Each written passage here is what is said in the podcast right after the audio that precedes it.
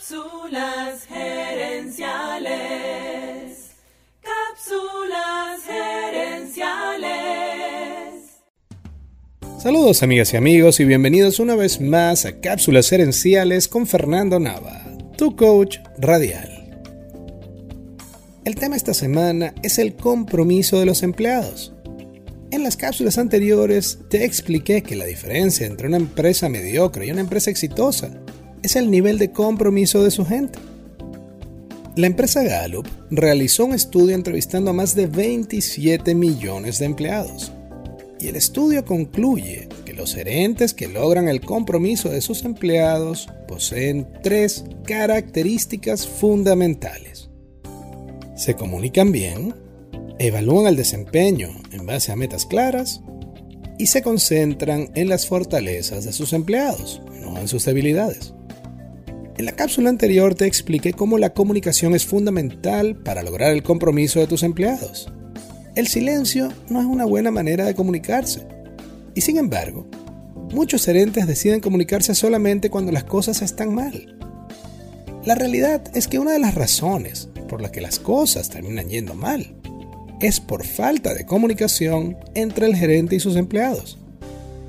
En esta cápsula quiero hablarte acerca de la segunda característica, la manera de evaluar el desempeño.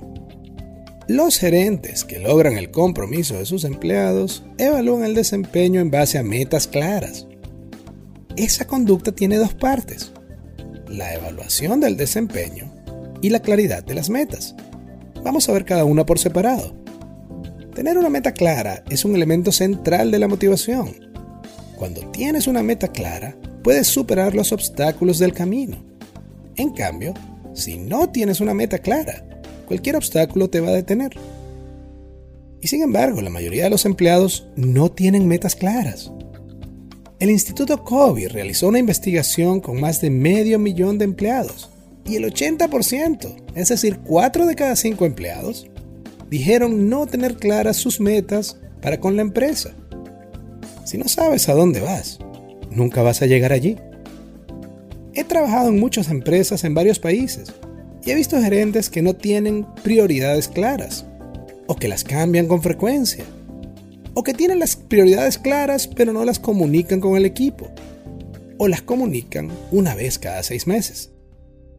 Eso es como manejar a un sitio que no conoces, apagar el GPS y prenderlo una vez cada hora. El segundo elemento tiene que ver con la evaluación del desempeño. La mayoría de las empresas hacen una evaluación de desempeño anual. Ahora te pregunto, ¿harías lo mismo con tu contador o con tus cuentas bancarias? Claro que no, porque sabes que si no prestas atención a los números con frecuencia, terminarás llevándote malas sorpresas.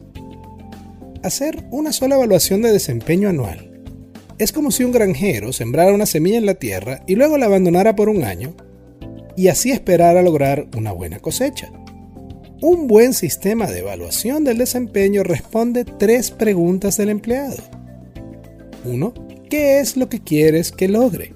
Es decir, claridad en las metas. Número 2. ¿Por qué es importante? O lo que es lo mismo, ¿cómo es que yo empleado estoy agregando valor? Y número 3. ¿Cómo sabré si voy por buen camino?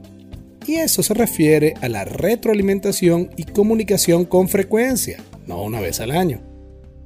Como gerente es tu responsabilidad ayudar a elevar el nivel de compromiso de tus empleados. Y para eso, tu gente debe saber cuál es la meta, por qué esa meta es importante y si lo están haciendo bien. Y si lo están haciendo bien. Amigas y amigos, gracias por tu atención. Si te gustó el programa, dale al botón de suscribir y déjanos un comentario y un review. Tú eres la razón de ser de este programa y queremos escucharte. Así que si quieres sugerir un tema para discutirlo aquí en el podcast, envíanos un mensaje a Cápsulas Herenciales en Facebook o Instagram. También quiero invitarte a nuestro Facebook Live Cápsulas Herenciales Dosis Doble jueves en la noche hacemos un programa en vivo en nuestra página de Facebook donde hablamos del tema y te asesoramos en vivo. Seguiremos esta conversación en la próxima edición de Cápsulas Herenciales.